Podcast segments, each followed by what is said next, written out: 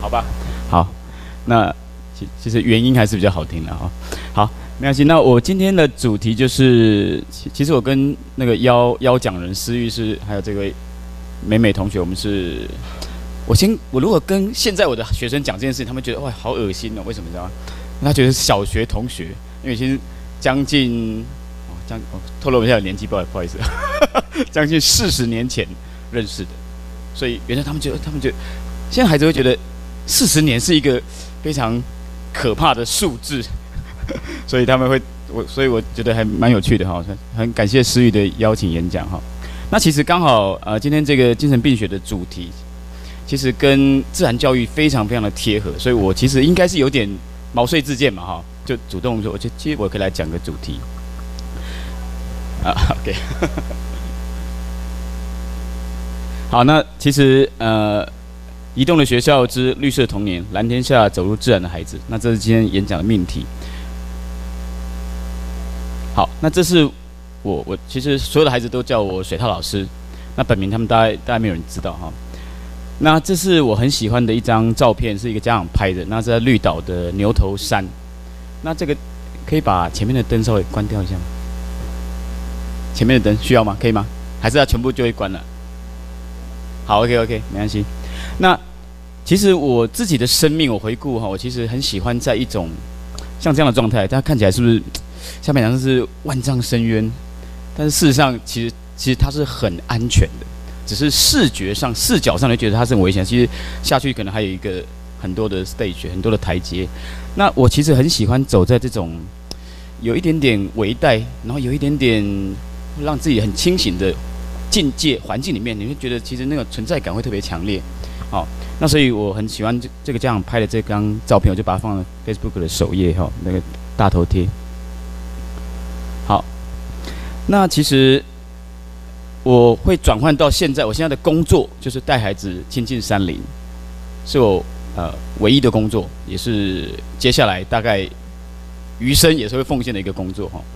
那其实我很幸福，这个 Rachel Carson，他其实在四十年前呃发现了那 DDT。那个杀虫剂是对人的、对环境、对包括我们的孩子的影响、健康、身心状况的影响有很大的这个破坏，所以他其实是发布发表一部一本作品叫做《寂静的春天》。他觉得春天已经不再是那种万虫钻动、啊、那个百鸟争鸣的时候，其实很多很多时候，其实很多的生机已经不再那么盎然。所以他就讲了一句话，其实我把它一直把它记在心里面。他说：“每一个孩子都需要一个大人把他带到大自然面前，而这个孩子如果要一一直拥有他天生的新奇感，那么至少要有一个可以跟他分享新奇感的大人陪伴着，与他一起重新发掘世界的喜乐、惊与神秘。”好，那现在就慢慢慢慢回顾，为什么我今天的生命会走到这边？那为什么又跟精神病学会有些连结？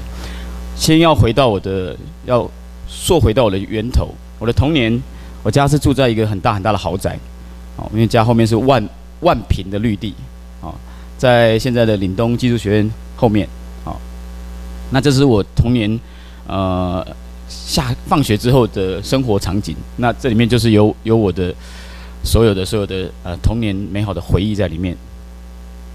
那当然讲这样子。应该不会误会真，我真的是住豪宅了，心灵上的豪宅哈。那当时的其实所有的乡野，所有自然的野地，没有没有一块，基本应该不是没有一块，很少土地会被呃湿民化，就是哎这块土地是谁的？那块土地是谁的？所有土地其实很多都是还没有被开发的，都是处于处于在荒野的那种状态里面，所以其实是大自然还有。呃，喜欢自然的孩子，其实很自然而然就能够亲近。那现在现在可能没办法，你随便到一个，走到一个巷弄的 什么一个田野里面，可能就有人拿着什么，可能大声吆喝你哦。所以其实现在，呃，就是私有土地的这种过度泛滥哦，其实是一个很大的问题。包括我以前从我是念崇安国小的，从南屯那边骑车到居仁国中，这整段路其实都是稻田。那现在其实大家。其实你想想，其实也不过三四十年光景，我们的自然其实沦陷到有点令人不只是心惊，已经算其实有点好害怕的情况之下哈。好，讲那么沉重的东西之后，一定要听首歌哈。大家应该有听过阿牛吧？对面的女孩看过来。其实阿牛，呃，这首歌是最脍炙人口。但是我我其实我如果有机会成为一个自然创作者、歌谣创作者，我其实很喜欢阿牛的歌哈。那他其实是成长在马来西亚的一个小渔村的一个孩子哈，所以他写的歌其实相当好哈。他这首唱唱给故乡听，跟大家分享一下。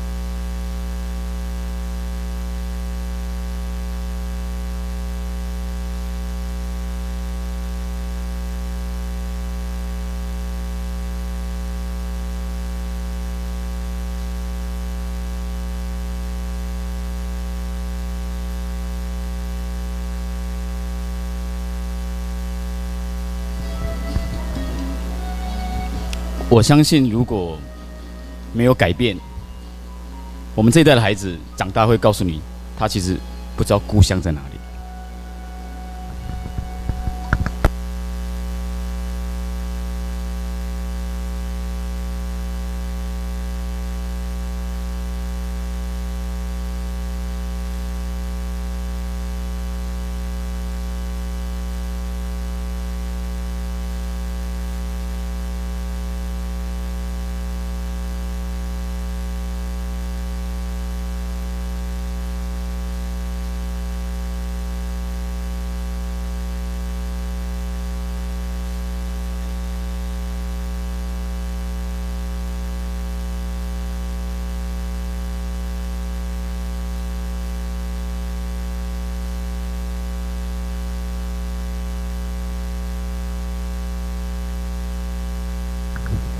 跟那个阿牛抱歉一下，其实都为了时间的关系都要打断一下哈。好，那简单介绍介绍一下我小时候的玩伴哈。那这个是龙狮，这是我小时候最喜欢的。其实那个年代的田沟，其实虽然也是有妈妈在洗那个妈妈呃妈妈乐的那个什么，啊，我忘了洗什么洗衣粉，忘记了蓝蓝宝嘛。但是其实水还是可以很清澈，像这个，这个其实是现在孩子很喜欢甲虫嘛，对。但是这个其实更厉害，它其实是三栖的，它在水里面是专门吃那个蜻蜓，蜻蜓小时候叫水菜，那水菜是专门吃溪里面的蝌蚪啦、鱼啦。那龙狮是专门在吃水菜的，哦，等于是水菜的克星。那它可以，它你看它可以潜水嘛，它后面后面有一个这个可以携带空气泡泡。然后它可以潜水，那也可以到陆地，也可以飞到空中，所以它是三栖的哈。我长大之后，应该是将近二十年之后，才在一个嘉义水上的一个水泥的加油站看到龙狮。二十年的场景，然后一个螺，一个龙狮，一一只龙狮落魄至此，我我真的还蛮感慨的哈。好。那小时候其实那片稻田啊，不，那片草地旁边就是粪井，没关系，我我我离远点就好了。就是很多黄牛，那黄牛其实那时候那那个年头的黄牛都是吃草的，现在的黄牛很多是很多其实没吃过草。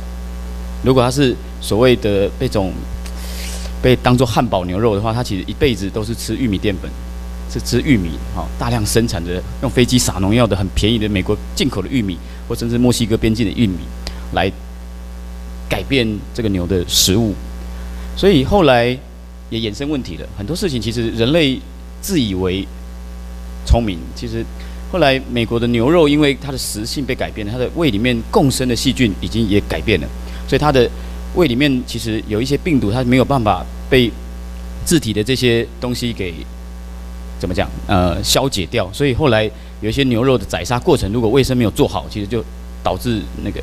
所以美国曾经发生过几起案例是，但是当当然都被压抑下来，因为大家都知道那些素食业者都是很强大的啊政治力跟啊财力，所以很很有有几起我知道有几起案案子都是孩子吃了牛肉汉堡之后没有没有可能不到四十八小时就直接走了，因为那是非常凶呃凶猛的病菌哈，所以在这种时代背景之下，现在的看得到的粪金龟基本上。也是很小号的。当年的牛可以吃很多草，所以可以大很大大便，那相对可以喂养很大很大、营养很健康的粪金龟。那现在的其实粪金龟，以前的粪金龟大概跟独角仙一样大，那现在粪金龟我看过，其实都小了一号啊。所以其实，那这是金龟子哈。前前阵子也刚好抓来一只金龟，就真的示范给孩子看。我们小时候是怎么？其实现在很很有趣的哈。其实现在小孩都被告诉。告知说：“哎，现在生态环境不好，我们的什么要保护生命？我觉得那个是非常可笑的，也是非常不对劲的，因为他们其实没有经历过像我们这样子。我们其实小时候是很，呃，很怎么讲，很呃暴力的，因为不是很暴力啊，就是反正就是一个一种很很。”荒唐对调皮，然后很捣蛋的方式在对待跟自然生互动。那我们会怎么样？我们会妈妈那个线捆那个牛奶的线捆就棉线，然后来绑绑一条线，然后放，然后就真的绑给那幼儿园孩子看。因为我我在幼儿园，对，绑在脚上，然后就孩子就天啊，飞起来了，放风筝。但是我们小时候还这样还不够顽皮，我们会绑两只，两两两头绑各绑一只。然后金龟子其实不够聪明，它如果一起。一起协调好就一起飞，对不对？但是他们不会，他们永远都会这这只往东飞，另外一只就感觉到都没有拉力就往西飞，然后你就看到金龟在你的头上就变像哆啦 A 梦的那个 螺旋桨哈。所以小时候其实都很调皮捣蛋，但是这个或许也是我的原罪。我长大之后就必须为大自然去做做代言人哈。我觉得这个，所以对我们来讲，环境保育那个其实真正落实在我们生命里面，那其实很有质量的，那不是说啊。口号口号型的哦，我们要保护生态，我觉得那个是很虚的。当一个孩子没有去，所以其实我也这样常常在跟其他呃同同号在辩论钓鱼，听起来是很残忍，上钩的那个刹那那个把人类。但是我我当然我当然也没有很喜欢钓鱼，但是我觉得当一个真正守护溪流人，其实都是钓鱼的那那群人。他们只要看到有人是背着那个电池，或者是带着不明的。什么瓶罐去毒鱼，他们肯定是第一个会打电话给警察，或者甚至会当当场就。当你一个没有去现场去经历过，没有去感受到在户外垂钓那种那种波光潋滟、那那种那种阳光普照、那种等待的心情，他其实不会对溪流有任何的保育之心。你你听听我意思哈？所以我觉得那个东西，不管你是很唐很突兀的、很很狗屁倒灶的跟自然互动方式，但是我觉得那种接触都是一个很很。紧密的心理上的连接，而不是一种口号式的、很冰冷的、二手的。我告诉你要保育环境，你告你他告诉我，那其实我们要的是要孩子有第一手经验。好，那金花虫就是我们家后面有菜瓜棚，就会有很多的好虫在吃这个菜瓜。那这是我小时候也很喜欢的一个，后来孩子们也很惊讶哈。其实现在孩子大概你跟他。接触生态哈，其实会来找水涛老师上自然课的，原则上已经都是家里算有 sense 的家长，都是比较至少会愿意带孩子进展。但你还是发觉孩子通常第一句话是：“老师，这有没有毒？”好，很有趣哈，几乎几乎几乎问过大概 百分百分之零点五可能都没有毒哈。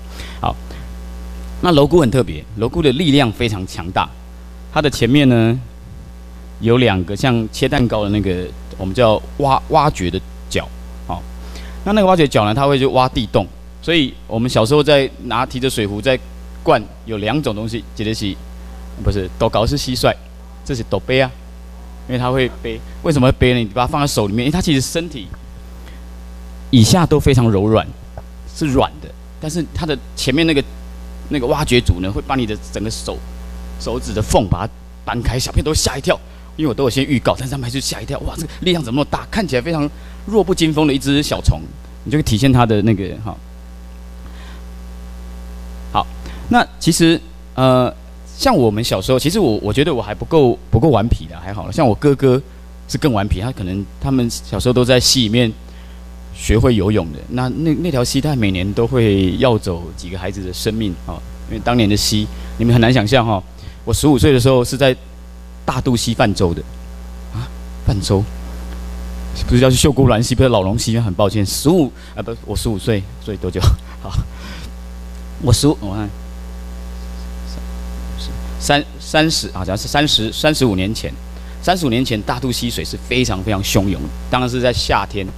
冬天还是比较枯，在夏天其实水量是很大的，所以其实当年的溪溪水其实也是很湍急，因为森林是很完整的，好，所以那当他们那样的那样的孩子呢，比如就是都在野外这样欧北操针，那甚至有时候都会去干一些好狗呃，比方说像我们那时候那个年代都有很多钓鱼池啊，都会趁着大家都很厉害，都很会自然观察，而且会人性观察，因为那个钓鱼池的那个狼狗，好。那狼狗的主人，狼狗主人会睡午觉，狼狗也会陪着主人睡午觉，所以他们就利用那个时候去钓鱼，因为那时候反正钓鱼也很贵，要买时间嘛，所以其实都会都会去做那种事情。那当那个年代的环境可以满足他们的时候，他们其实是有有有有一些精力可以被宣泄。那现在的孩子，原则上跑得最快的，跳得最远的，然后精力最旺盛的，在现在的教育体制里面，都是在后面。卡贝尔，就是站在后面面壁思过的，因为他他其实某种程度的呃生理的需求没有被没有被怎么讲释放掉，好，那那原住民孩子更不用谈了，他们其实本来就是在那个游猎时代，他们是射箭射的最准的，然后追山猪是追的最最最猛的，那那那其实现在的环境时不我与，给给予他们的，其实他们就只能去。出社会或是什么之后，就只能去做一个板模工，做一个反正就是一些出卖劳力的事情。我觉得这个是一个很奇怪的社会的变演变啊！我一直都觉得，呃，能够喂养我们温饱的人是最值得尊敬的。那他们的收入，资本资本架构应该是他们应该是收入最高的。因为我没有 iPhone，我没有网络，我其实并不会死掉。但是我没有吃东西。生命是很难存续的，所以现在的整个，你看那个整个架构，所以好，好在现在也不错了。其实我觉得台湾现在走到一个也是蛮有趣的哈，物极必反。当老农一个一个慢慢凋零的时候，其实有些青年农夫就慢慢透过一些补助什么，慢慢回去。我觉得这也是一个，唉，只能在里面看到一个很美的部分了哈。我觉得其实做环境运动，或是做任何生态保育，或是任何这种比较呃弱势的这种。的人其实都没有悲观的权利。你要在悲观里面，在灰暗里面去看到那一盏微微湛湛的光明。我觉得这是一个很重要的心态哦。所以我们从来没有放弃过。好，OK。那所以我说，像现在的孩子，你说他他没有办法被满足，那其实他就是一定被贴上很多标签。那我我自己的孩子里面，学生里面很多也是都被家长要求要去什么，要去检验有没有过动 ADHD 哦，然后是。那其中一个 孩子呢，其实他去去那个去就诊，因为其实很多呃，现在其实在这边可以明说了，也无所无妨了哈。现在很多精神科医师呢，都会进到学校里面去要求老师跟他讲一些，比如你的孩子有你的学生如果以下几种症状，什么比如像坐立难安啊，然后没办法听讲，爱然后就爱讲话什么，你就可以邀呃请他来精神科门诊来做一些筛检。那那当然，筛检其实也是非常 自由心证的嘛，哈。那所以其实有一个孩子，他其实就被要求去，那那后来还还是去了。那去了，我是我是我是陪他去的。那他其实一进去里面，那个精神医师跟他讲，就就跟爸妈讲，孩子可以走了，因为他 OK。为什么？因为他他都没有做问哦，他是因为他发觉这个孩子一坐下来就开始盯着他的桌上的那个什么样的 paper 在阅读，他觉得这样的孩子绝对绝对不可能 ADHD。就是他其实是可以那个，只是因为人总是这样子嘛。老师无趣，谁坐得住啊？有有很多没有搞清楚焦点，OK，好，好，那那就谈谈谈谈我了哈。其实我我也在很多演讲里面去鼓励一些年轻人。其实像像我的学生也很好玩，说老隋老师，我长大跟你一样。我说哎，不错哦。他说对啊，我说我就好奇为什么？他说你又可以带小朋友玩哦，又可以玩游山玩水，又可以赚钱。我说对啊，这当然是一个附加的价值哈。那其实人生命也很有趣的哈。我其实是念我大学是念电子工程系的，那我也做了七年的呃电子工程师。那当然，其实我就讲那个故乡那个遥远的召唤，还包括我看到孩子现在的就在大自然这种呃非常贫乏的这种体验里面，我我觉得我应该要来做一点事情。那所以后来在民国八十八年就九二大地震那年，我就刚好加入荒野保护协会。那其实是重拾。我的前面的那段呃童年的岁月，好，那二零零二年我就慢慢酝酿着哈，因为那时候上班就觉得哇，是想要退休，是要退休，想要离开。OK，那二零零三到二零五年，其实其实我那时候只知道我不想要待在原本的电子公司上班，但是我其实也不知道我要我可以做什么。那我觉得人很人的生命很有趣的，就是像像现在的呃也呃现在的大学生也在鼓吹一个叫 gap year 好。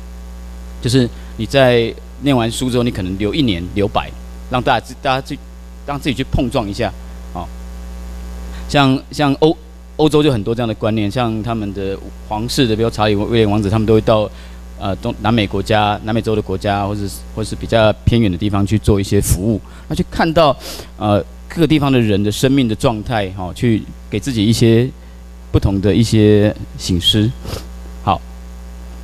那我其实那时候就让自己先虚位以待，其实我也不知道我可以做什么，但是我觉得你总是要，你总是不能怎么讲，骑驴找马对我来讲是不合逻辑的。我觉得你就是连驴子都不能骑，你就是得老老实实的走路，那就等待生命中的机缘。那在那个时候呢，刚好有一天，我我的老婆，我老婆其实也是很很妙了，一起我是参加荒野保护协会之后认识我老婆。感觉把她当了婚礼婚礼婚礼仪社一样，啊，反正就志趣相投，后来就成为成为夫妻。那他就他就他在骑车的过程，他是从我们家住东海别墅，他就骑到呃王田那个他在新农上班，然后就经过了王田断崖。那紫斑蝶其实在，在冬天会从它它夏天啊不冬天会从北部阳明山一直飞慢慢迁徙，迁徙飞到南南部的高雄茂林那边去度冬。好，那后，来春天之后就慢慢慢慢。北返，那就在那个王田断崖那边，刚好是大肚溪口，然后碰到一个呃矗立的那个山崖，他说他就会就会这样飞上来，然后飞上来的你看起来的样子，那是数百万只，看起来就像黑色的涌泉。然后那时候我老婆就讲，哎打就打电话说你赶快过来拍照，因为她在路程中看到，刚好在你们中台新村那里哈。后来呢，我就去到现场，我那时候就是在那两生命中呢停停留的那两年哈，就拍拍这个不是紫斑蝶。然后就拍，其实我一靠近它就飞走了，它就不太让我不让我拍，那只好去拍什么？拍着比较不容易受惊扰的小灰蝶，然后是顺便看看风景。那我会发觉呢，诶，其实我同样的一个人，同样一个相机，同样一个焦段，其实蝴蝶似乎都认得我了，察觉到我对他们的的并并没有恶意，所以他们后来其实都可以让我。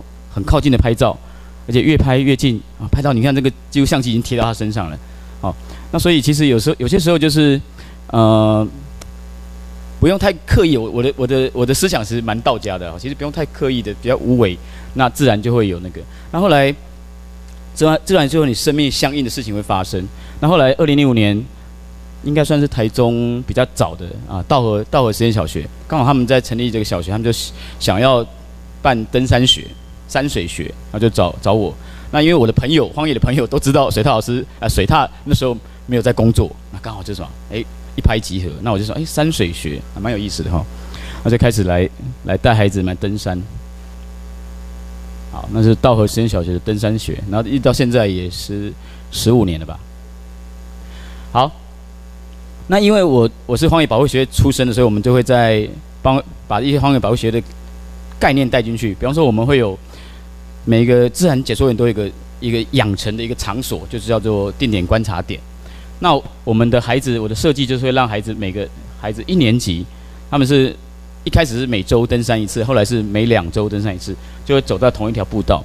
那我跟解说员的训练也是这样子。其实我们解说员在带带民众生态导览，你绝对不是在跟他说啊，这个是什么什么树，然后它的特征是什么什么。然后这是什么什么花，这是什么虫？然后讲一些很很科学、很矮板、很生冷的知识。那个东西其实现在的科技太多了，甚至搞不好现在现在不是很多相机一拍就可以辨识出来嘛？那个没有任何意义。重点是你要在定点观察里面去走过自己的属于自己的春夏秋冬。在这个春天，你看到了什么东西？你可以明年此时此刻，你可以去 predict，你可以去预测。诶，它明年在那个。金露花上会不会那些瓢虫又会再发生？那个其实才是啊，比如你今天夏今年夏天，或是遇到遇到了一场怎么样的蝴蝶的盛况啊？你秋天遇到了什么样的丰美的果实？然后可能大家捡捡果实还还还对跌跌落跌落跌跌了一跤之类。冬天然后看到什么萧瑟的风景，遇到什么超级寒流？我觉得那东西才是你在解说的时候最有温度、最有质感，属于你个人的。别人没办法取代的解说内容，我觉得那个才是很重要的。所以当这样的观念被带进来之后，很多到了一年级的孩子，他们会在升到二三四年级，他们还会也带着爸妈回到大根步道去。他们觉得他们很想要去，我就说那个故乡的那个名印哦，他们对大自然第一个启蒙，第一个名印就是在这种步道里面，他就会想很想要再回去看一看当年的他。走过的那些山头，哦，看看到的那些地体地形景观。那当我们一年级、二年级就会比较简单一点啊，路程也比较近一点，因为都要搭车。现在也比较蛮可怜的啊，现在孩子现在，所以我常常讲，常常在嘲讽我自己的职业。我们我们我成长那个年代，怎么会有一个什么叫自然老师？但是也刚好是这么荒谬时代才产生这个这么一个荒谬的职称。我常常也在填保险，职称是什么？不属于任何行业哈，很特别。好。好，那三年级就会去到三义关刀山，还有古关那边的德福兰步道。那五年级就是爬古古关七雄。那六年级就会做高山训练。那早年是爬玉山，那后来玉山越来越难申请，现在都爬雪山。所以六年级是爬雪山。你们觉得爬雪山难不难？很难哦。OK，我告诉你们，台湾一个最最厉害的哦前辈了哈。他。我们是六年级嘛，对不对？要升国一的时候，啊，当然孩子，呃，再大一点，他们国中升高中的时候就去走八通关古道。台湾唯一的一级古迹是要是很多历史学家没办法完成，因为他要走九天，横越中央山脉。好，那我讲的那个朋友呢，黄福生，他的孩子，你们有在爬山有爬百岳的人吗？OK，很棒。呃，百岳里面圣棱线应该听过哈，圣棱线从大霸尖山走到。雪山啊，是一一一连串连绵的高山山头，这段其实在越界已经算是相当难的。那他的孩子呢？啊，当他们从小就是像我们家也是，我们家等下就会看到我们从小就是背着孩子上山的哈。呃呃，对对，当随着孩子越来越重，老爸妈越来越虚弱的时候，实在是很辛苦。好，那他们的孩子呢，走圣棱线的时候，可以猜一下是什么时候吗？我们孩子小六的时候走玉山，走雪山。他他们家的一双女儿。走圣棱线的时候，猜一下，也是成年礼，很难想象，幼儿园升小一的成年礼，而且很有趣哦。他们孩子，他们有时候遇到一些爸妈觉得天候不太理想，然后可能太冷，或是觉得要决定要撤退，四个人哈，两爸妈跟孩子撤退，孩子都是投反对票，都僵持不下，怎么办？二比二，爸妈觉得要撤退，小两个女儿都觉得。我们可以的，还可以在，因为父母总是很担心孩子嘛，哈，很有趣的一个家庭。好，这是他们一些步道的影像的剪影，哈。这是一只拟龟壳花。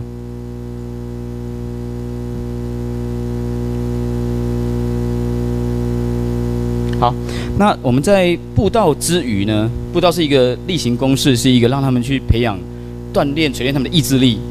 因为孩子一开始就觉得老师，怎么这礼拜又要走上礼拜那个啊？怎么下个礼拜又要走上上两个礼拜那个？哎呦，怎么？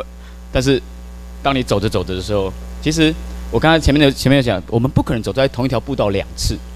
当你觉得 it's enough，这够了，我已经来过了，那个那其实我觉得很多东西你已经你已经把。你把时间的因子抽掉了，这个时间因子投注下去，其实它绝对不会一样的，没错吧？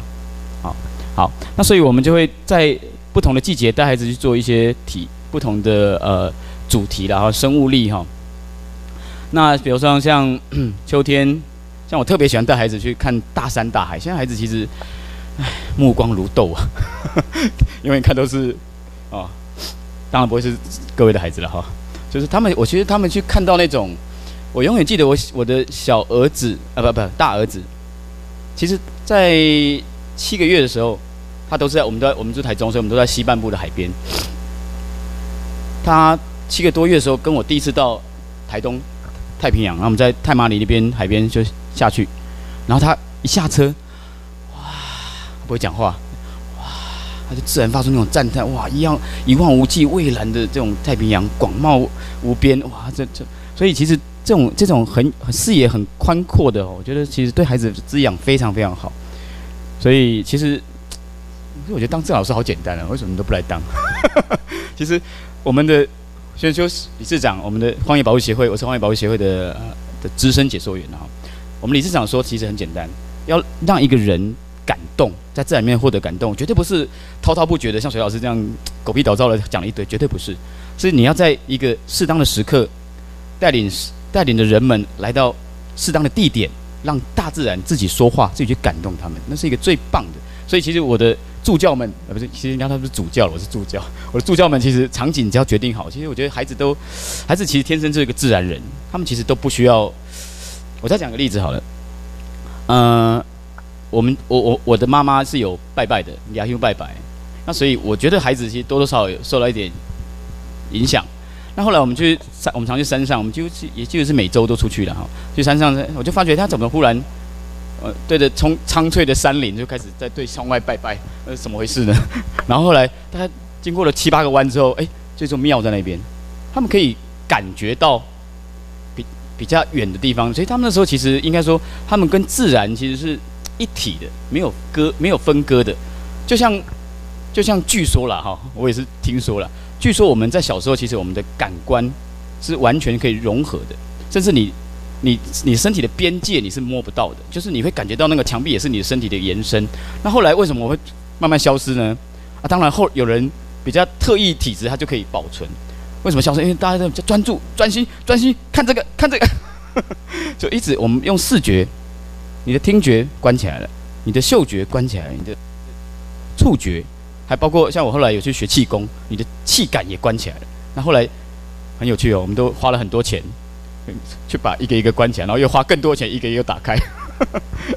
好，所以这个就是，然后二二年级我们就去让他们去抱石去啊去做昆虫调查。那三年级就开始我说想带他们去垂钓，然后去看溯溪哈，然后钓鱼啊，然后去看冬候鸟跟春候鸟。那五年级开始攀岩。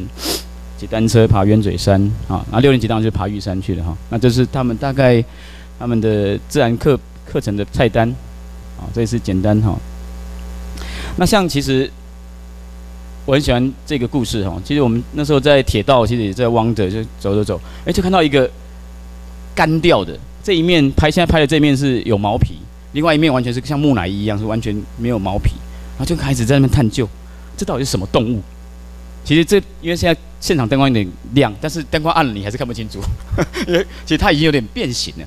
然后我就开始想跟名侦探柯南办案，他到底怎么死的？他是什么什么？然后就开始想，那那过程中其实有真正的答案吗？而且答案一点也不重要。我觉得那个过程、那个思辨、那个那种在当下去去去很专注的想一件事情，我觉得那种感觉是很美的哈。好，就是这只哈。然后溯溪，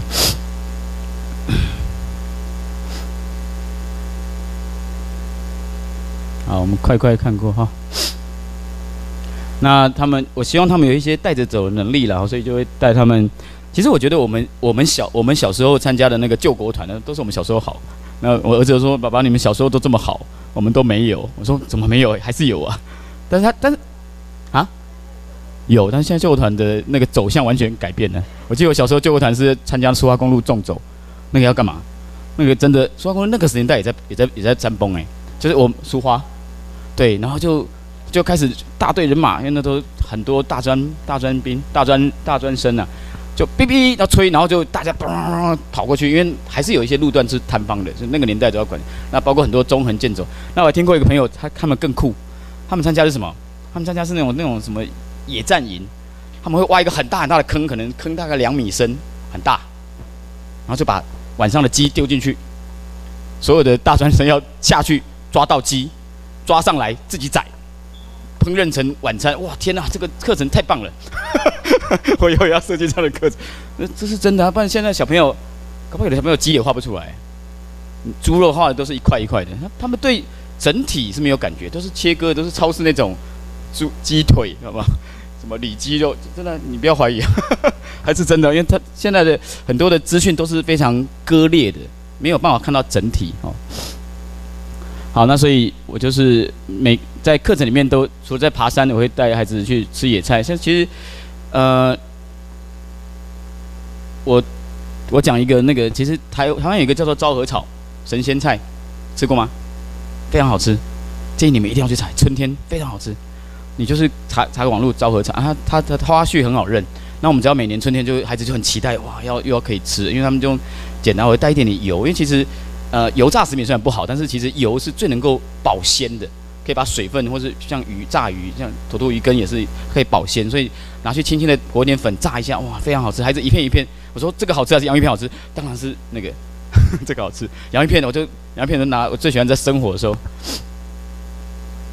没有火种，拿洋芋片，然后就点一早，他就吓死了，因为一直油一直滴下来，大概滴了大概一分钟，还在还在滴。里面全部是油，我说吃完肚子里面，他就他就嗯想一想，好吧，那我后天再吃。好，所以还有一个就是咬人猫，咬人猫知道吗？有毒嘛，对不对？但是其实它很好吃。像你们去溪头妖怪村应该就有看过咬人猫面包啊？怎么踩呢？你绝对不能用手去碰嘛。对，我第一次在阿里山拍神木的时候，那时候年轻不懂事就，哇神木就啪整理，哇天一下去啪。一整一整片咬人猫伺候我，然后后来呢？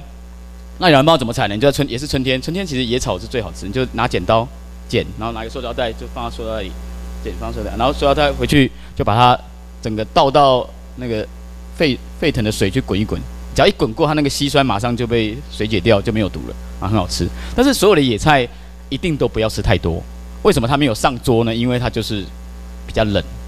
啊，如果你吃太多，或是吃太就这逼，可能有落腮，这是肯定的哈。因为以前的人都有智慧嘛，对、啊。为什么他没有办法上野菜那么好吃？像欧迪亚那最后讲为什么不吃？因为它就是其实是比较偏寒的植物。啊，神犬啊，反正就大概大概是童子军会做的事情了哈。但是我会把它搞得更跟让孩子疯啊、发疯一样。那孩子也会到河了，孩子也会种菜哈，啊，会做种子创作啊，野外求生。好，那后来呢？我有在我们荒野保护协会的解说员，其中一个是在开安静班啊。他安静班也很另类，他安静班其实，呃，都会教孩子像茶道，然后围棋，然后绘绘本，然后其实就是比较特别，他不会太要求功课啊。后来慢慢演进演进。到最后完全不看孩子的课业，为什么？因为他觉得孩子的课业其实本来就老师的责任。当你把孩子课业都做东西都订正好，老师请问他看得到孩子真正的学习成效吗？看不到，所以他其实很另类。但是后来也没开了。他他其实，在台中是一个安亲班的，算是一个一个典范了哈。那我在那时候，他常常在在在安亲班孩子回来之后，就在问他：的啊，这个孩子。老师怎么怎样怎样？出什么课业怎样怎样怎样？对待又怎样？我说你干嘛要做那种半成品？我们直接做全成品好不好？因为那那个年代，二零零五年就已经开始有自学教育法，可以申请自学。那我就就说，那我们就来玩玩自学教育吧，就把孩子直接从学校接出来。好，好，我们就开始做两做在家的自教育。那我们的自学教育呢？其中每一每周就是周三会去爬。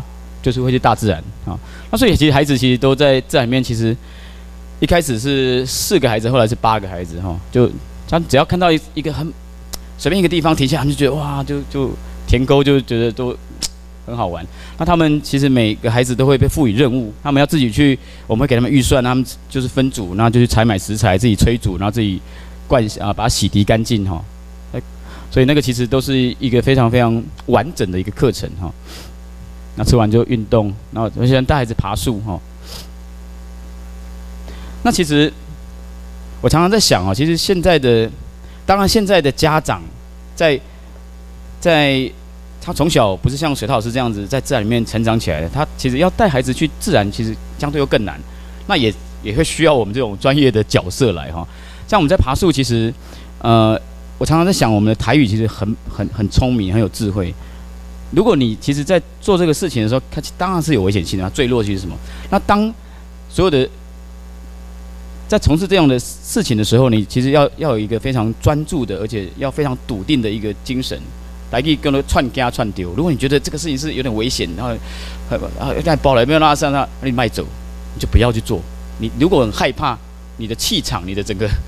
哦，磁场的氛围一定让这件事情是有可能会产生一些危险，所以你其实一定要很笃定自己。如果你觉得它是有有有有那个哦有风险，你干脆就不要做哦。所以其实我在过程中都会很相信孩子。当我的相信，当我的笃定，当我的非常自如的时候，其实孩子他会感受到我的我的力量，他不会觉得他就他就不会他原本怕，但是因为我的我的好我的我的我的状态，他其实也会受到影响啊。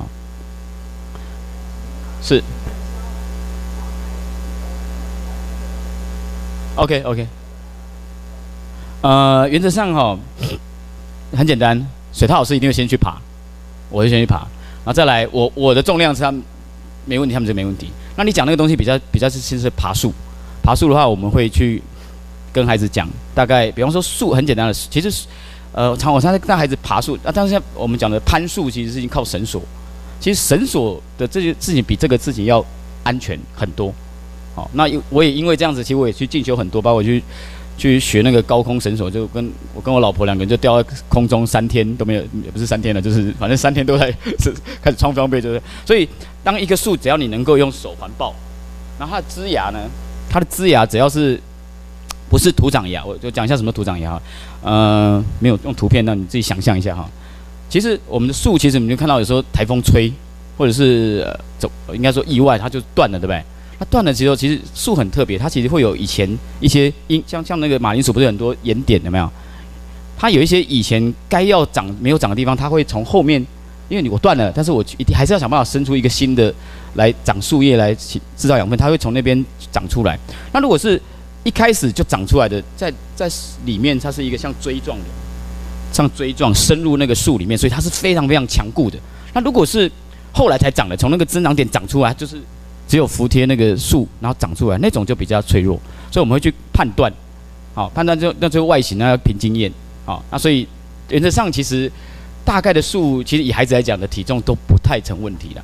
那其实我上去的大概第一件事情就是开始把一些枯朽的东西把它先拉掉，因为其实一定会有枯朽的啊，因为因为森林啊这这倒不是人类破坏，森林本来就会有一个一个生老病死啊。好，那这次去是那个一个大三义的一个大池塘，现在被西湖度假村买走了，变成那个采那个天鹅湖的地方，还蛮可惜的。好，那时候就跟跟孩子在那边，跟这几个孩子哈，其中这个比较特别，这个这个妈妈是中科院提前退休啊，照顾她的小女孩，这小女孩现在应该也是高高一或是国三了。然后他是选修，他他妈妈没有带，没有带他上幼儿园，就带来选修。哎，水涛老师有这边有自然课，就跟着来。那我们就在带这群孩子说：“来，你们选一下。”我就突发奇想，来，你们会喜欢这个前面这这这块这个绿草如茵这样萋萋芳草，还是喜欢这块这个池塘这个波光潋滟这样哈、哦、很美丽的，或是喜欢这个森林，啊说千山鸟飞绝的感觉，或是喜欢那个天空蔚蓝呢？拍的不是很好了，天空蔚蓝感觉，然后。孩子们开始选，然后大部分大部分人选的一二三，大部分选的一二三，然后那个小女孩，她就选四。我说：“哎，为什么？好特别。”她说：“对啊，因为那边有两个朋友，那个苏东坡跟诸葛亮。”我说：“孩子想象力真的是好有趣。”我说：“哦哦，受教受教。”啊，这是一个很也很美的地方了啊。好，童话世界，其实我就说，其实你只要带孩子在一个很美的时节去，你看像这个桐油桐花的季节，像这一只很看起来其貌不扬的这个枯叶蛾，其实也是很美哈。啊，还是装点的这种哈自然的盛宴哈，油桐花像雨一样飘落哈，其实还很开。那四四五月油桐，那可能 在接下来上演的就是相思花。啊，只要这种在那种大块角尾银这样的场景里面，其实我觉得孩子都是非常非常可以感受到那种自然它深深盎然的那种那种力气，其实充斥在整个环境里面哈。那刚刚那个周三的山水课，我们都叫做放风，所以一天的叫放小风，然后有五天的叫放大风。啊，这个是两天的，叫放中风，中中风了，就带孩子去一个一些我我的朋友或是我学很喜欢的环境哈。这是呃南投水里的那个老五民宿，啊，这个他那个地方非常非常的很美哈。其实孩子去那边，他们坐一坐，就自然很多诗兴大发，就写出很好很好的文章啊。不是在人间哦，孩子在在里面其实非常非常快乐。嗯，好。那其实我也很喜欢让孩子去做。生命中很多时候孩子是没办法做主，所以我们的孩子最喜欢什么？你知道吗？最喜欢骑单车。单车是他唯一可以做主的。啊不，让爸爸妈妈载都怎么都没办法做主。他们喜欢骑单车，虽然跌的，哦，还是会撞了，但是就做好安全防护就好了。所以我很喜欢让孩子去给他一片，给他一个地图。啊，这边，哎，这个，给他一个地图，然后就由他们自己去找到自己生命的方向。我就负责跟班，那他们就什么时候决定，什么时候要休，呃，啊，什么时候要休息，什么时候要停留，都自己做决定啊。我觉得孩子做主之后，他们其实很多很多事情都会特别特别的有干劲哈。像现在有一些有一些书也在开始检讨，像像有本书叫《扶贫男孩》，就讲现在的环境呢，其实很多孩子男孩子缺乏很多动机，做事情呢就是有气无力，然后他可能对打打打电动玩具什么有有力气，因为其实。很多很多是教育的问题，还有很多是生理的问题。像以前，呃，欧盟的，呃，怎么讲？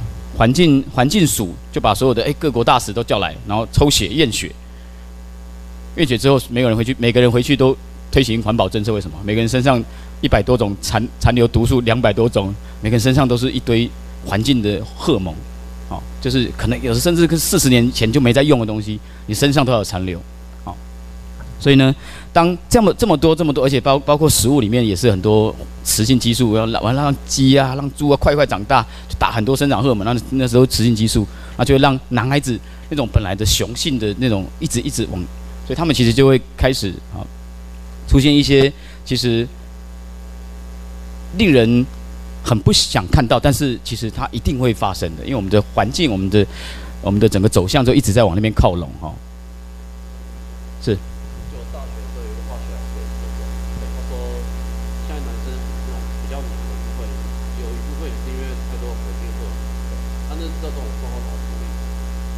很简单，成为一个真正的人。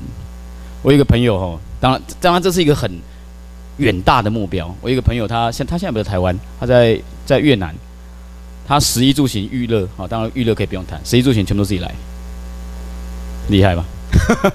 自己种，自己养，哦，那自己编织织衣服。所以，所以说，呃，在程度以内做，程度以内，其实很多东西，呃。我这样讲好了，呃，其实很多时候现在很多的东西，呃，现在怎么讲？有机的一定要成本高嘛，对不对？那其实如果你可以去，呃，怎么讲？换位思考。比方说我我我前两年有去学自然农法，我发现自然农法是一个非常棒的，因为懒人农法，它根本就不用施肥，它也不强调，它也不不要施肥。有机有机农业都会施肥，那自然农法是完全不施肥，它就是靠土地的力量去培育那个作物啊。当然你的收成一开始一定会有限。呃，我讲一个最简单的例子好了。自然农法跟一般农法来讲，自然农法一开始你就看到那人播种了都磨砂多，那么多啊啊！一般的农法，有机的或是惯性农法，就是哦好打大好快，你就觉得你就开始心慌。那自然农法它下面这个时间应该干嘛？在那个在这个半个月时间在干嘛？它在长根，因为你没有给它东西吃。像如果就像我我是惯性农法的作物，你旁边都有肥料，对不对？氮肥、磷肥、钾肥，我就旁边拿起来吃就好了。那自然农法的不施肥，所以它的根就要一直往外找，去催米给它架，所以他的他是在长根，他长根长好之后，半个月之后，鹿死谁手还不知道，他就开始砰大爆发，因为他把根系长得很好。那这些这些原本娇生惯养的，它是怎么样？它当它有一天断了，或是风吹日晒雨淋太大的环境变动，它反而没办法承受，因为它的爹地，那跟我爹地啊，根系扎得不够深，所以这个就是差别。那其实，嗯、很多的时候不不一定要用钱去换你的生活品质，思维，思维，好，提供你参考。你你比方说，你觉得肉类太多的雌性激素，那很简单，就吃素。那如果素还是很多的什么什么什么残留，那你就自己种。我觉得人总是有办法，好，可以去处理这些事情的，甚至可以是不不太需要澳元的。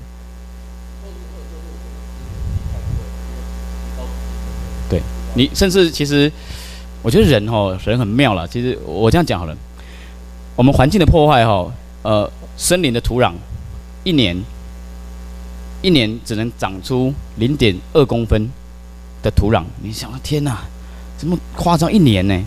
但是透过人类的技术、人类的思维，我们一年就可以用我们的聪明脑袋去让一年长出二十公分的土壤，这是可以的，差了四十倍。所以人一定有办法解决。你你我说在我在阳台，只要有光的地方就可以种，对不对？没错吧？你只要用任何看得到阳光的地方去种去施水，只是。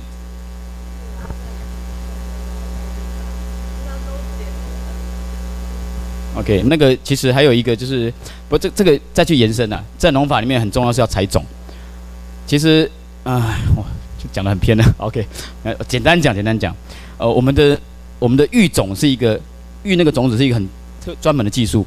我今天种子行卖你的种子，它一定是保证是结出的果实又大又美又甜。但是你种出来的结出来的种子，拍谁绝对没做绝对不美又不又小小的又不甜。为什么？这是育种技术。所以自然农法它必须透过三年的采种。那通常我们会跟其他农友交换，去拿到那种其实跟土地已经驯化、把那鬼那个种子，它的成熟，它的。收获其实相对就好很多啊！其实这个每个都是一个深刻的学问。你现在看到所有的状况，其实都是被改变过的，懂吗？有点像楚门秀哈，楚门的世界。慢慢慢慢的，其实我觉得人就是我说，所以我才讲要活活回一个真正的人，那是要一点点时间去努力的。看到很多事情背后的症结，背后的被设计，被呃算怎么讲，被迂回。到今天我们这样这步田地，包括我们资本主义，我往回倒退，你你甚至会觉得，诶，五年前我刚好在用手机啊，你现在几乎可以是五秒钟看不到伊就开始焦虑啊，五年啊，啊你看那那些环境三十年，你看，所以其实我觉得人是有人，我说人是一个非常非常前进的生物，它也可以是非常非常非常堕落的生物，没错吧？这个那个土壤那个事情，你就可以去醒思，好。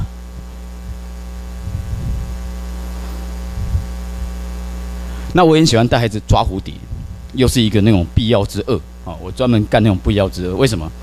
其实最早瑞典的林奈氏在在在做分类的时候，他也是在看，哎，这个蝴蝶是红色的，然后它的触须长什么形状，它的上面斑纹什么，它其实都是这样做分类。那有人可以告诉你，你的分类一定是错的吗？没有必要嘛。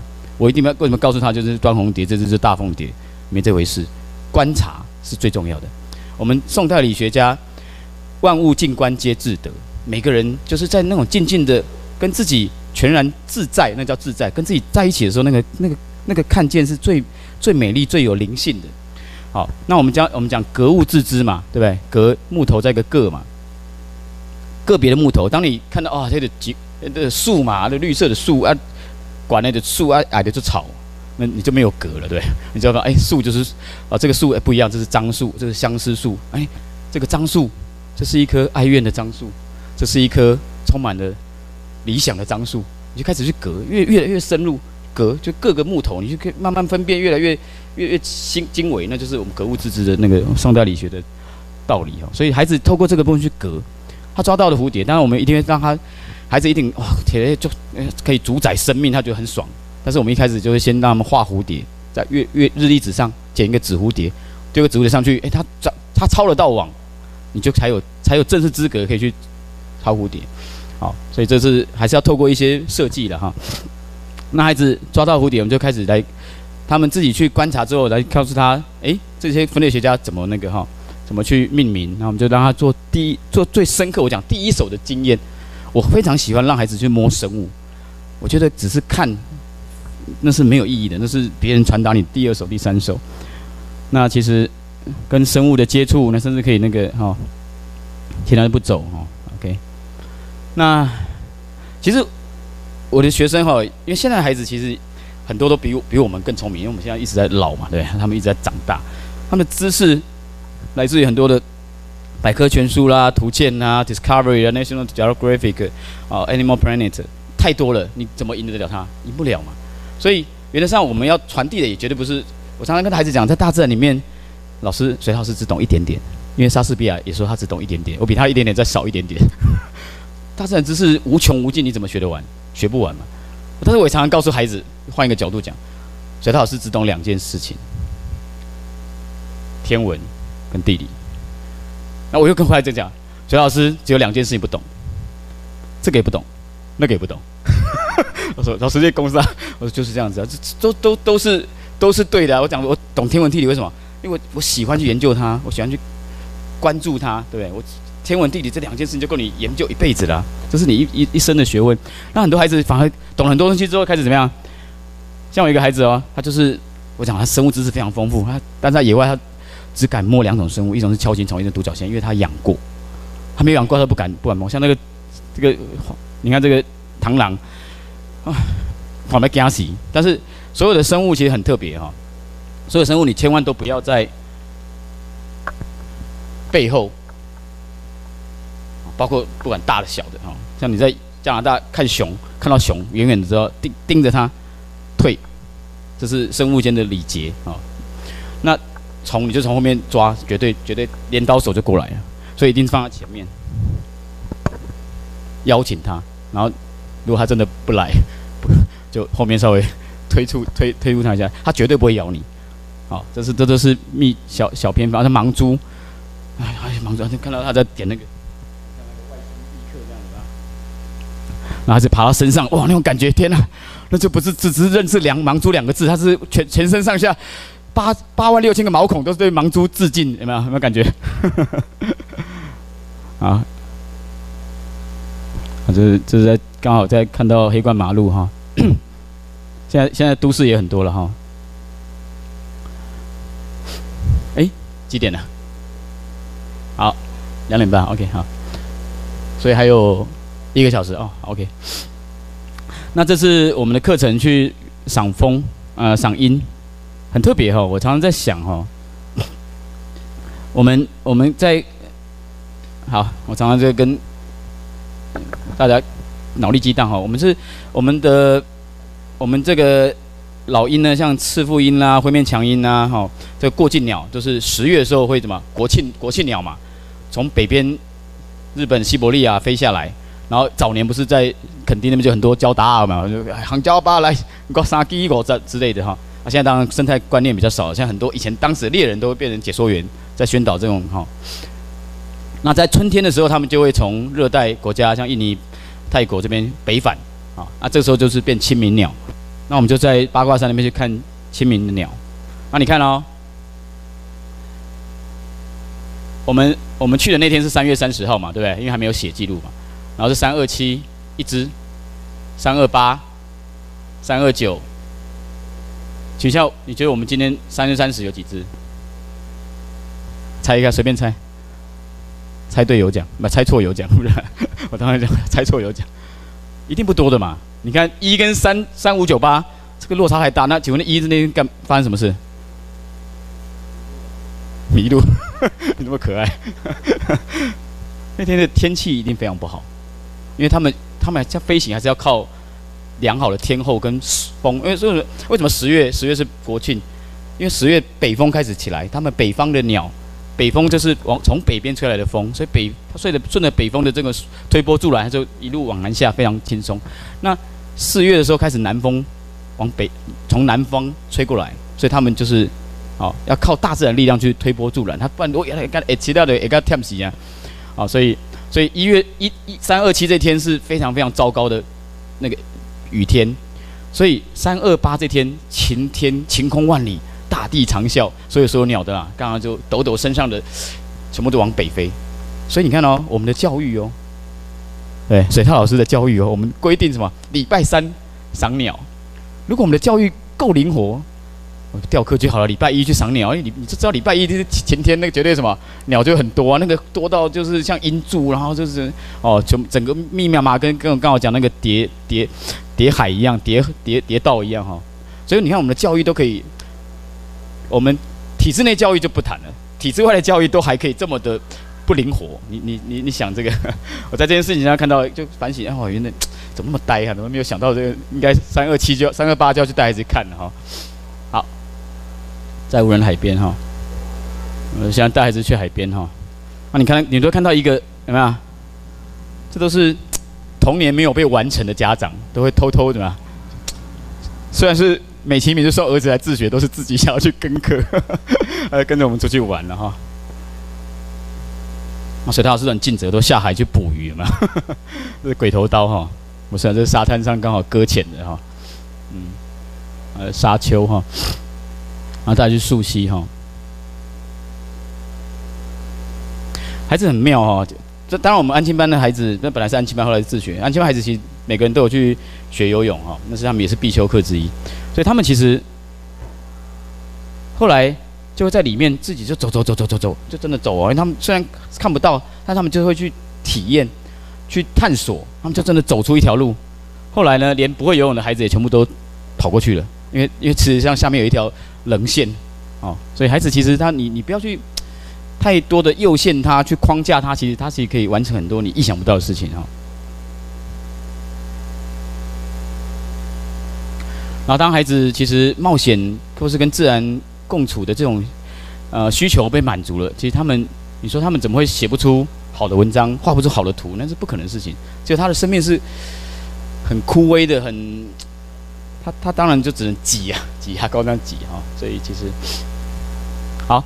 那有一次，那我们因为因为我们是安亲班出来办自学的，那其实当然有大部分的孩子都是安亲，都是在体制内小学念书的。然后有一批孩子呃毕业了，那我想说，诶，他们因为毕业生不是提早放暑假嘛，就是想说，诶，主要是带他们给他们一个礼物好了，带他们出去溯溪。然后这些孩子就跟着我去体验一下，你看每个人哇，毕恭毕敬，五体投地，这样对大自然这样哇，非常的。然后你看他的惊吓指数，就从他的舌头的长度就看得出来。然后大自然其实很很很够意思哦，那个给我们上演上上演演奏一段《天鹅湖》，虽然这是一只鸭子。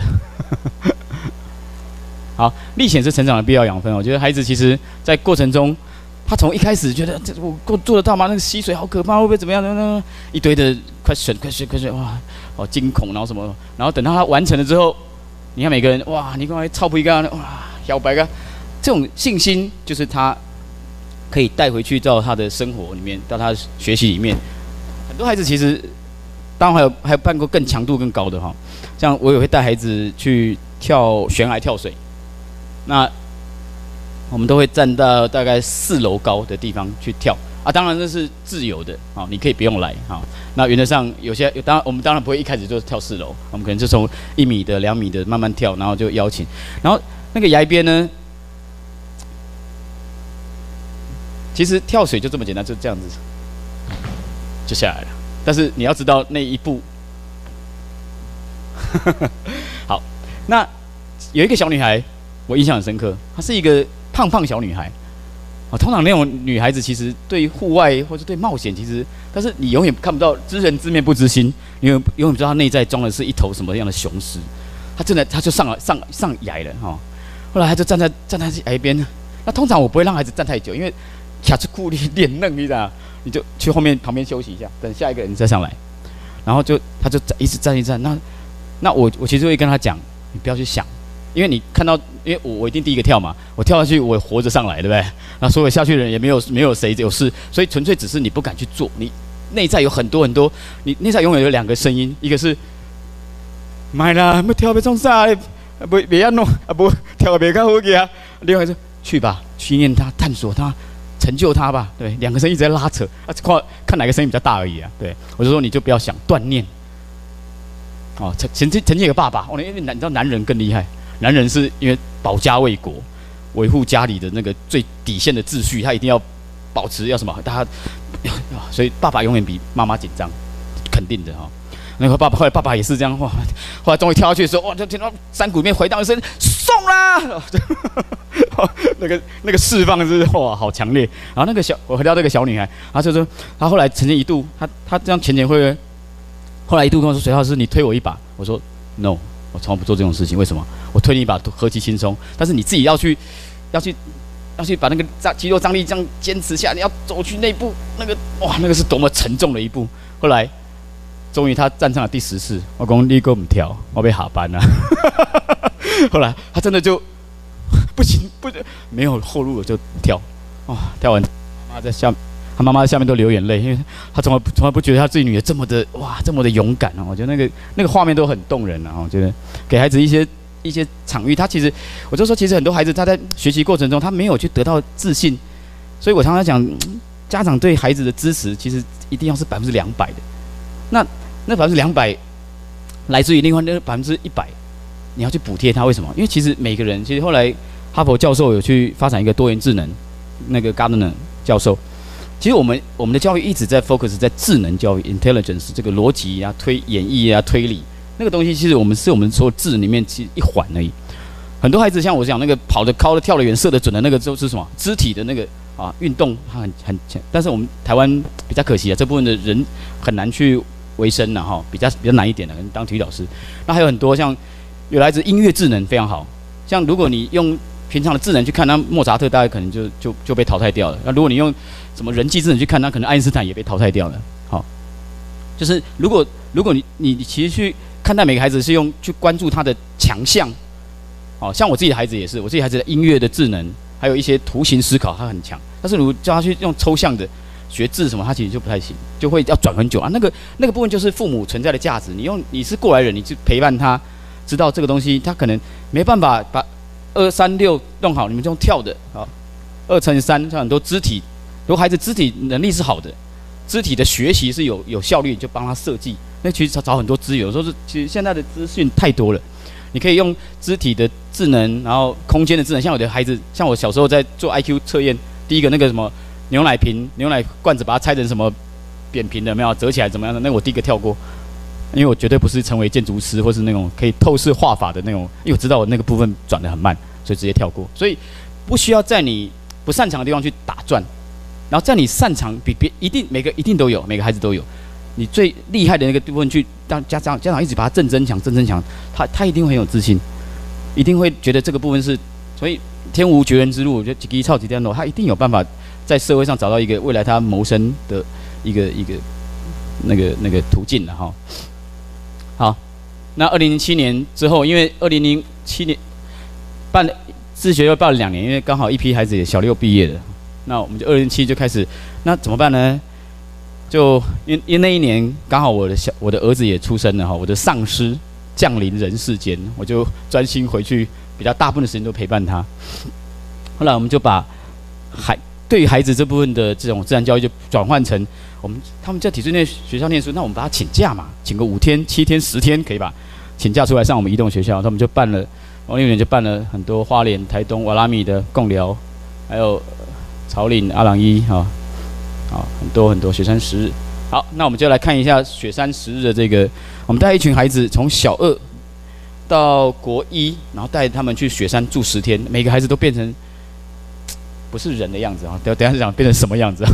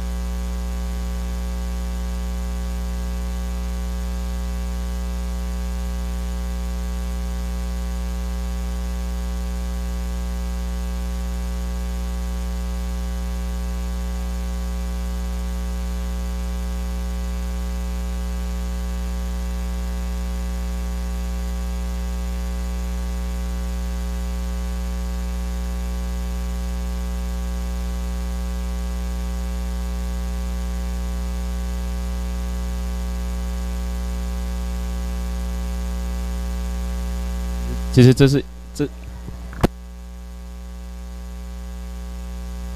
原则上爬高山之前一定要做，应该做一件事情啊，就是确定它没有高山反应。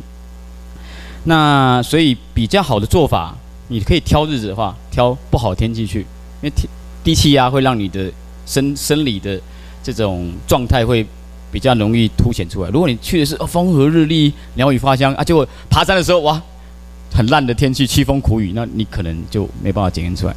好啊，但是当然这是没办法要求的。那所以至少去高山三千公尺、两千五，最好三千了。通通常这合欢山去确认生理上在携带氧的能力没有问题，因为通常很多有高山症，我们有办过合欢山的体验，有的。有的民众是真的，一上山就不行了，就一定要下撤。那高山症也不是一个绝症，他只要下撤高度就绝对没问题。好，所以这是第一个是要做啊。再第二个，当然我们会带他们去跑步，那阵子都要去运动场跑步，去让自己的心肺功能更好，因为还要负重。好，那其实孩子们，其实我们那时候申请的计划，就在我们爬雪山主峰之后，又下去翠池，在翠池山窝住了五天。翠池其实是一个台湾最高的高山湖泊，很漂亮。那刚好我们那个刚才讲那个那个精灵等量奇观那位那个其实他是高山的摄影师，他在台湾的山头大概蹲点拍摄了二十五年，所以他通常都是扎营在那种主峰那个三角点的旁边那个玉山圆柏的灌丛旁边一个小小的那个帐篷，因为他必须在制高点去看哪个哪个方位有水路，哪个方位有什么大型的野生动物哈黄喉貂什么，他去然后就要去拍摄。那所以他对那个山林是了若指掌，所以他可以在我们其实那天登上主峰，因为还有导演拍摄嘛，所以登上主峰，在下到山雾的时候是晚上九点钟，所以我们当天上午五点就起床了，因为孩子其实要很慢很慢，慢慢慢慢的上。啊，所以因为我们的向导其实非常强大哈，我我我背他的背包，他的背包里面因为他拍摄，所以很多电池，电池是很重的，他站起来了，脚开始发抖，六十公斤。所以他背一路这样背，而且他陪孩子走很慢嘛。你很慢，你其实在身上越久就更累。说那个很强大，他女朋友，他女朋友大概背了四十五公斤，他们两个两个真的非常强，然后在为了做自己喜欢的事情投入啊，义那个义无反顾。那后来孩子呢，在那个山屋里面，我们大概上午那个那那那，几天就上午，当他们去由我们那个王文哲那个老师就带着他们去解说一下这边，因为他观察非常非常久，哪一年的。冬天下了非常非常大的雪，那那个水鹿妈妈呢，为了保护它刚出生的小鹿，她用她的身体，在一个一个已经死掉的这个枯树，然后形成了一个屏障里面去抵御抵御那个暴风雨，但是终究暴风雨太久了，所以后来妈妈还是死了。那当然小鹿给就很难存活下去，那他们的骨骸还在现场。所以就要讲那那样的故事，那他就带着大家从不同的方向、不同的地方去。上午就讲了故事，啊，下午完全没有安排活动，所以孩子就开始自己去翠湖、翠池山边去写生，然后去哪怎么样去去 wander 去流浪、去去逛一逛，反正就自己回来吃饭就好了。那后来要下山的时候呢，就自己开了一个会，他们决定自己进山，他每个人背了一大背包的。东西，因为山屋其实旁边有很多的瓦斯罐啦，然后各式各样的罐头的残骸啦，其实其实其实是还蛮多垃圾的，他们就自发性的去把它做一个进山，再把它背下山。那其实，在那过程中，孩子其实真正体会到一个把时间完全架空掉，他没有任何的照表考核，他就是活出一个人应该有的样貌，不疾不徐的每天就是生活在自然里面，然后那个。然后那个那个天气就就跟我小时候一模一样。我们小时候其实夏天的时候，就大概大概一可能一两点，砰砰滂沱大雨下下下下一两个小时，然后就停了。然后就我们就开始去折日历，有没有去放船？有没有门前有水沟就开始放。在山里面一一模一样。原来我们的天气也很不健康，到山里面是健康的，每天都是那个一太阳一出来，然后整个云就开始升升升，然后就哇上面很多积云，夏天嘛，然后一两点积云越来越重，就砰就下雨。啊，大家就在室内休息，然后就一一下子放晴了。所以我现在哇，原来我们的健康天气只有在高山上才有，所以很特别啊。后来孩子其实都变成诗人，变成哲学家，那画画出来的图、写出来的文字都非常非常的美。我说说变成不一样的人了哈。那我们那个片子其实也是没有经费，所以那个只是导演剪的一个，他其实拍很多了，他是一个蛮不错的导演，大爱电视台的，他就剪了一个像短短的预告片哈。其实以后或许有有比较完整的记录哈。好，这就是我们的移动的学校。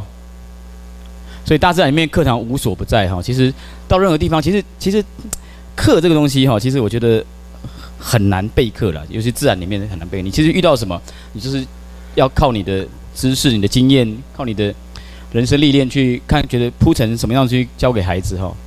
所以我们到什么地方就讲什么地方的课程。那我觉得。像我们有有路就过，有路就过就过路，没有有没有路就爬山啊！做人向上爬的对，努力过后，事就是你的哈。就得当然是确保啊，那个确保很重要。让我们去体验啊，虽然辛苦，虽然哇吃奶力气都要使出来，但是呢，成功之后那个那个成果就是自己的哈。因为相信与笃定，哇也是暴走兵团。我们那时候也去办一个那个阿朗伊古道啊，对，这是阿朗伊。你们现在阿朗，你们现在阿朗伊应该都已经。铺的很好的那个楼梯哈，那我们那时候那是开放第一年去的，然后那时候就 找资料，因为我我我我的人其实还蛮蛮怪异的啦，我很喜欢带孩子亲临现场，所以现场是什么？我我如果去探险的时候，我会不会先去探勘？我探险跟探勘基本上是不可能同时存在的嘛，对？我如果自己去爬一座山，没有爬过的山径，我一定自己要去走一遭，那个本身就是在探险。那我很想要把孩子带到探险的风里面，因为我对前面。也不太有什么掌握，那唯一能够掌握什么？我对现场环境的应变能力，我我不会不会是完全啊那种背着背着什么那个什么迪卡侬背包，不不不不是不是讲你了哈，就是随随便便背一个。我真的遇过那个陆军官校，他说他要他要打破他们学长的记录，就背了一个那种真的迪卡侬的小背包，然后穿着穿着那个那什么什么将门牌跑鞋，然后就真上山去了。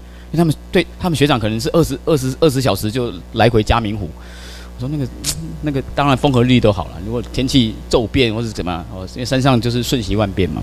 好，所以我很想要把那种那种探勘那种感觉不确定性带给孩子，但是我又必须让他不能发生危险，所以我怎么办？我就做了很，因为现在还好有 Google 嘛，你就可以查很多大家的行前记录什么什么，就查一堆，我发觉。看到一个屏东教师会一个老师说：“哇，怎么好危险哦！什么围壁千仞，哇，摔下去就摔死啊！”看得好好好了，好吧，那我们就探看一下，就一看，哇，天哪，一块蛋糕，超级简单，觉得一点都没有什么，所以，所以我们才开了两团，一个叫娃娃兵团，好，就在一二年、一二三年级，然后后来暴走族就是国中生，哎，所以就是这样，哎，就是就是沿着这样走了哈，好，好，那其实其实。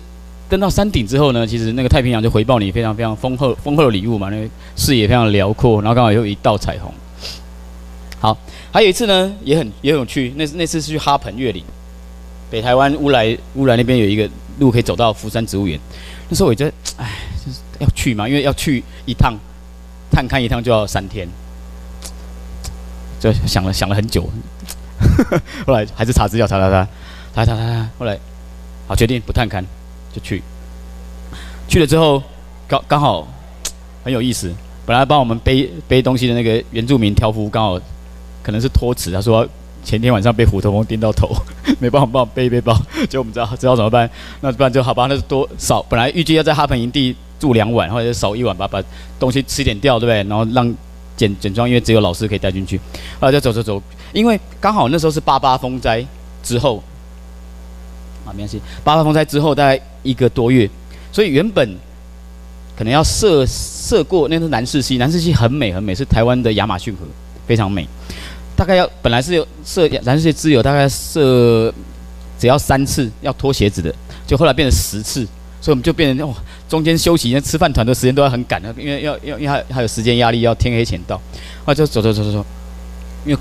因为要遇到水就要脱鞋，要要过去要穿鞋，很就拖很多时间。后来终于到了之后，最后一道关卡哈路溪，就走到那边一看，天哪，那个水一看就是到到腰，而且很湍急，那种基本上下去就是啊、哦、死路一条。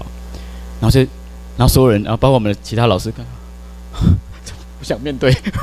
然后后来就想，后来我就冷静下来一想，哎，对，晚上有读到一笔记录，往上游走。因为上面还有上游还有路嘛，往上游走一百公尺，就变成平赖，就是那种很浅的，就后来就全队往上游走，然后过去。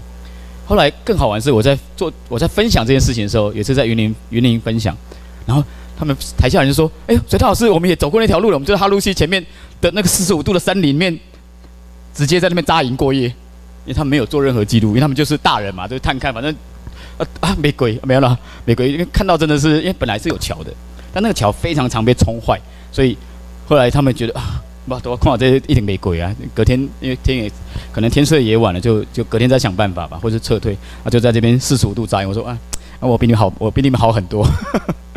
所以所以这个也是很有趣的哈。但是但是我当然不是鼓励大家。非常那个勇呃勇猛什么什么哦有勇无谋的冒险，其实不是啊，冒险其实是经历过，像国外在讲冒险叫 take take chance，他其实是把 chance 把机会东西看得很清楚，他只看到里面的机会，而不是只看到里面的危险。如果你一直什么事情都关注危险，那你其实什么都你都不用不用做了，在家里就好了，对。所以他是 take chance，在机会里面去把握住，管理你的风险，那个是在在国外外国人在看待冒险这件事情的一个真谛哈。那我喜欢带孩子进去去海里面哈。那其实讲了这么多，大家都会觉得水涛老师感觉很厉害，对不对哈？对不对？这么厉害，对不对？各你们其实都不知道，其实我是很很差的。所以很差什么？我其实很多心里面的障碍，我又怕高，又怕黑，然后又游泳又又怕水，然后又怕，就是我游泳大概学了十五年才才会真的会换气，就就手很僵硬，然后。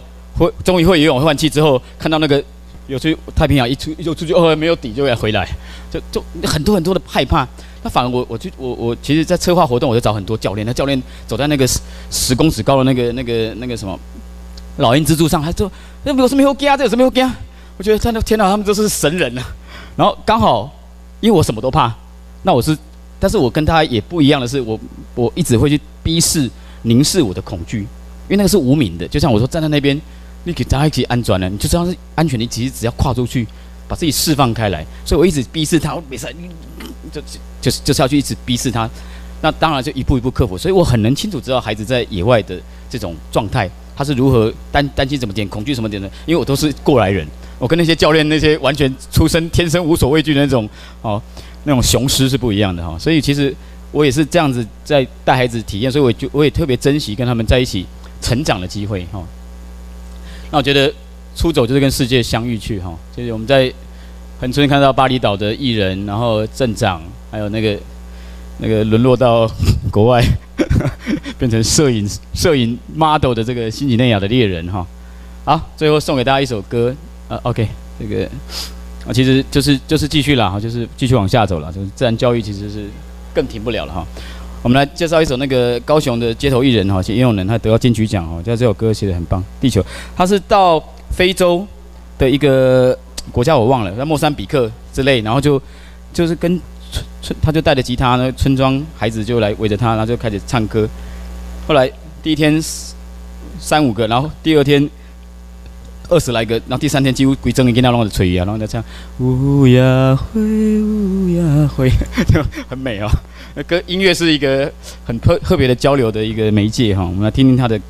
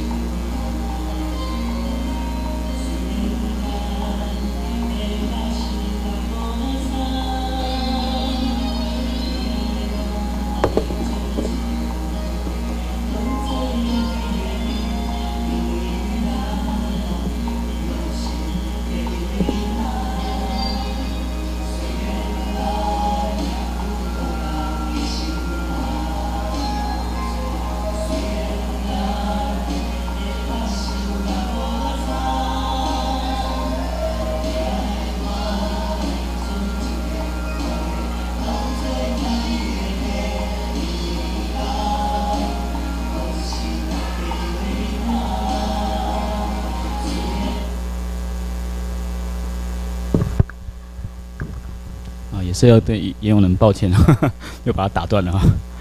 好，其实地球的孩子哈，这句话其实我觉得，其实孩子就像我刚才讲的哈，其实孩子其实在很小很小时候，他其实跟土地跟自然的连接是很强烈的。我我一个易经老师，他的孙女曾经讲一句话，他也蛮感蛮蛮震撼的。他们家住在台北，诶，那是台北台北北北部诶，北山高有有有很多连续隧道那里，在新店那一带。然后后来他们就从北部出出发去往南部玩，然后到那个燕巢田寮那个月世界那边有隧道。他然后他孙女那时候应该两岁多，突然跟爷爷说：“爸爸。”那些山洞跟我们出来玩呢，你懂吗？对他来讲，对他小小的世界里面，他觉得那些山洞是跟着他从台北一路跟着出来去玩。我的天哪，很特别哈！所以其实孩子其实东西得给音呐哈。那那其实还有还有在这里面放音乐，就要分享一件。其实我我在做任何的教育呃教案设计的时候，我其实都会用很多很多的元素。那我一直特别喜欢用八大艺术。你知道电影是八大艺术吗？八大艺术有揉很多，像雕塑、摄影，然后文学，然后音乐，然后建筑，然后其实这些所有的面向舞蹈，这些都是一个你可以去援引的例子。那我曾经在周华呃郑郑华娟的书看到一本，看看到一段句子，我觉得特别吸引我。他说有他遇过一个女孩子，她是欧洲的女孩子，那她从欧洲远远渡重洋来到台湾旅行，她就听到因为因为听到一首歌。觉得哎，这这首歌被他深深被被深深吸引，他想要来看看这个歌的原乡是什么地方。那你觉得你们如果要介绍一一首歌给你的外国朋友，你会挑哪一首歌？除了刚刚也有人讲那个乌鸦乌鸦灰，你会想到什么？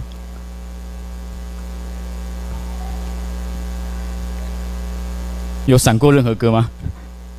高山青，哎，也不错，这个大陆同胞特别喜欢，有没有？有吗？好，你们要不要猜猜看郑华娟那个那个英国女孩听到什么歌？好，那我我就唱一下好了。去年我回来，一起唱好不好？你们刚。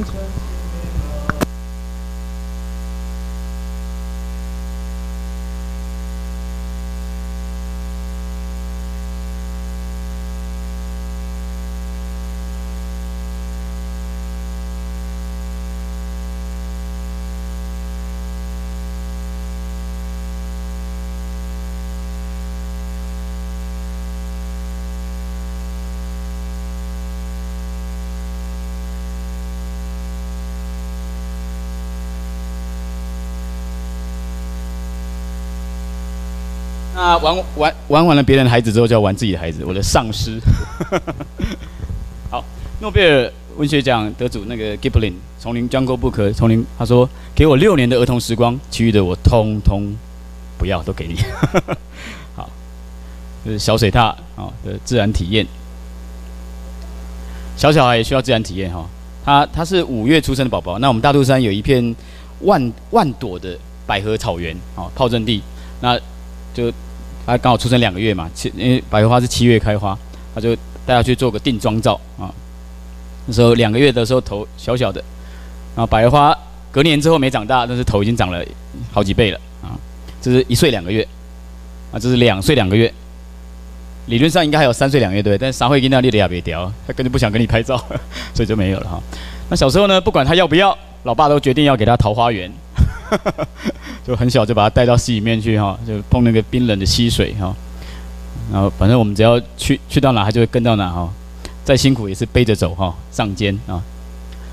然后孩子认识自然的方式很特别啊，这次是就是那次我讲那个，他去到任何地方，他们都会亲口尝一颗石头，也只有一颗啊。比方说这个是太麻里的海边，他就拿来尝看看那个盐味，好海水的盐味。那是三元的海边，好，那这是都兰的海边，好，这是他那个刚好那阵子刚好跌断手的那个很爱玩耍的松鼠妈妈，怕等秋姑嘛，小切头哦，好，那是绿岛啊，然后小小小水獭在那边攀岩，对不对？你看他哭哭，对不对？为什么哭哭？因为他他很生气爸爸，因为爸爸爸爸把他攀岩攀得很累的时候，那个老天爷要给他的巧克力玩收走了，因为绿岛很多山羊，很也很会攀岩，然后就会在那边大很多大便，然后那个大便就跟巧克力 巧克力球一模一样，他说他觉得是巧克力球，就拿来吃，被我阻被我阻止。啊，这小磊他的嗨嗨迎新啊，这他第一次到海边去，然后呢，在西海岸，在那个方院呃方院湿地，然后就哦，他就爬爬爬，他就发觉诶，他就爬到海边去，发觉诶，海浪涨起来了，打上来，我就看他，我就在观察他，因为他在自然观察，我也在自然观察，他在他在他就诶，他在他脑将来他在动，他在想，然后后来潮水退去之后，他就继续往前爬。之后潮水一来，他就撑起来，就坐起来，背对潮水，然后看，哎，潮水退了，他就爬出去。他看了一看了一次，他就开始知道怎么去跟大自然应对了哈。然后那时候，呃，一岁十个月的时候，因为那时候孩子的旅游旅费是很便宜的哦，出呃飞机不占位嘛，而且坐第一排，对不对？插着一个那个板子啊，所以家长都是那种商务舱等级的座椅，所以大概孩子的。两个月两两岁以前的旅费大概是大人的十分之一，想说就带他去婆罗洲热带雨林，哈，去看去体验一下啊这些热带的风情哈。其实台湾的生态其实相当好了，但是跟这个热带雨林真的生物多样性非常丰富的国家还是有差，因为他们的森我们的森林其实很多鸟啦，很多动物的痕迹，但是其实对他们来讲，他们的森林是非常立体的。就是不同的高度会有不同的生物，甚至还有哺乳类动物在很高，像这红毛猩猩，一只大概一百三十公斤公猩猩，然后你在就在就在可能七七八层楼的的地方过来，你那个所有的上面的树都是，我们都很小心我们的头不要被折下来的树枝打到，所以是非常立体、非常动感的哈。啊，就像我讲这个这个，他会坐在这个长鼻猴。我记上，因为他就真的就像一个穿着白色 BVD 内裤的男人，就坐在可能两层、三层楼的高度，就坐在那个支架上，你就觉得怎么一个一个中年油机上坐在那边哈，真的非常特别哈。长鼻猴，那这是呃银叶猴，啊，啊你看啊，长鼻猴的宝宝是什么颜色的？黑的，那银叶猴的宝宝反而是金黄色的，呃，感觉像是。偷换音的感觉啊，所以生物很特别哈。那个那个啊，这是吃螃蟹的，好吃螃蟹的猕猴，所以这个大概也是全世界好像是蛮 哎外来种很严重哦，是到处都有哈，嗯，都当然会抢拿很多人类的食物。啊，这是啊，那当热带雨林也特别多那种飞行的生物哈，像这是会飞的无猴，啊，是滑翔了，不是飞了，它是会会滑翔的飞蛙。因为它的蹼都是怎么样，特别展开的，就是特别容易飞翔的金花蛇啊，而且它的它的整个身体肌肉也是可以张撑开来啊，还有各式各样形形色色的很奇怪的虫哈。我们简单看一下哈，就是螳螂，这都是跟台湾或者是跟其他地方特不一样，那边竹节虫非常非常多，各式各样啊，跟苔藓一模一样的五颜六色、七彩缤纷的。啊，还有大王花，啊，还有猪笼草，还有全世界最长的蛇，十三公尺，网纹蟒蛇，啊，还有短吻鳄鱼，啊，犀鸟。好，那所以，所以他就跟着我们，好，两夫妻就带着他跟着我们的荒野的生态旅游团，然后就带着他去做那个长洲，啊，去。那时候没有他的救生衣，就自己带那个游泳的那个圈圈，还有去长洲去体验吹箭。然后因为热带雨林其实很常下雨，然后就妈妈就很用心的去买了一个小蜜蜂的雨衣，但穿了一次就不穿了，太闷热了。然后我们都在摄影，那时候还跟着也要摄影哈。然后在那个巴沟海边呢，就是很多野猪，就跟人一样近哈，所以所以我其实是一般的焦距这样拍，那人靠近他就退一点，然后然后就跟其他的团员在互动。那其实你说他他会记得吗？老实讲，我现在问他他什么什么东西，他看到图片他知道，但是他记忆里面是没有的哈。但当然，但是其实对我们来讲，其实我们我们父母有感受到就好了哈。那这是我最喜欢的呃相片呃第二名啊，因为一个朋友拍我带着牵着小海獭在海边，好，那这张是第一名，因为呢，其实身为父母，其实我们都很希望。能够呵护孩子越越久越好，但是我们都知道这是不可能的事情。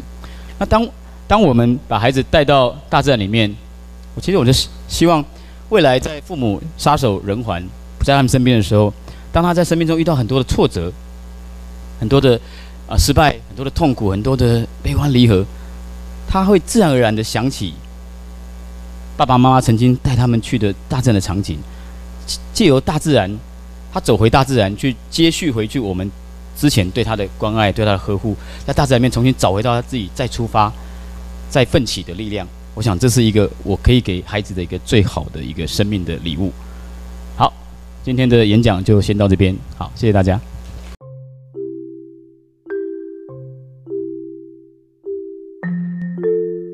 如果您知道您的孩子、亲戚、朋友、同事或邻居吃了精神科的药品而出现严重副作用，或被不当对待，敬请通报光明人权协会。